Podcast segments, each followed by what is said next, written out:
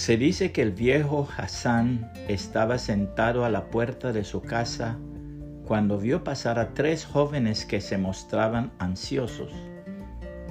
¿Seguís a alguien? les preguntó. Yo sigo el placer, repuso el primero. Y yo las riquezas, contestó el segundo. Se halla el placer solo en ellas. ¿Y tú, hijito, qué sigues? Preguntó Hassan al tercero. Yo sigo el deber, respondió modestamente aquel. Entonces prosiguieron su camino. Pasados algunos años, se encontró Hassan en sus viajes con tres hombres. Hijo, dijo al mayor, me parece que tú eres aquel joven que seguía el placer. ¿Lo alcanzaste? No, padre, repuso aquel. El placer no es sino un fantasma que huye a medida que uno se le acerca. ¿Y cómo te fue a ti? preguntó Hassan al segundo. El placer no se encuentra en las riquezas, le contestó. ¿Y tú? interrogó al tercero que le respondió. Mientras andaba yo con el deber, me acompañaba el placer.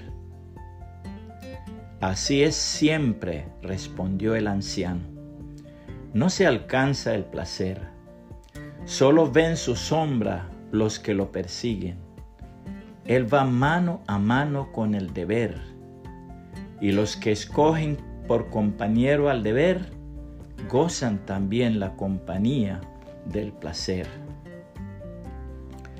En la Biblia Dios dice, como ven, el Señor sabe rescatar de las pruebas a todos los que viven en obediencia a Dios, al mismo tiempo que mantiene castigados a los perversos hasta el día del juicio final. Él trata con particular severidad a los que se entregan a sus propios deseos sexuales pervertidos y desprecian la autoridad. Estas personas son orgullosas y arrogantes y hasta se atreven a insultar a los seres sobrenaturales sin siquiera temblar. Aún los ángeles, que son mucho más grandes en poder y fuerza, no se atreven a presentar de parte del Señor cargos de blasfemia en contra de esos seres sobrenaturales.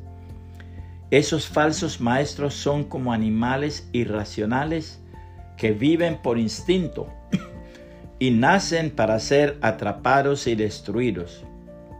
Se burlan de lo que no entienden e igual que animales serán destruidos. Su destrucción será la recompensa que recibirán por el daño que han causado. A ellos les encanta entregarse a los placeres perversos a plena luz del día. Son una vergüenza y una mancha entre ustedes. Se deleitan en el engaño, incluso mientras comen con ustedes en las reuniones de compañerismo. Cometen adulterio con solo mirar y nunca sacian su deseo por el pecado.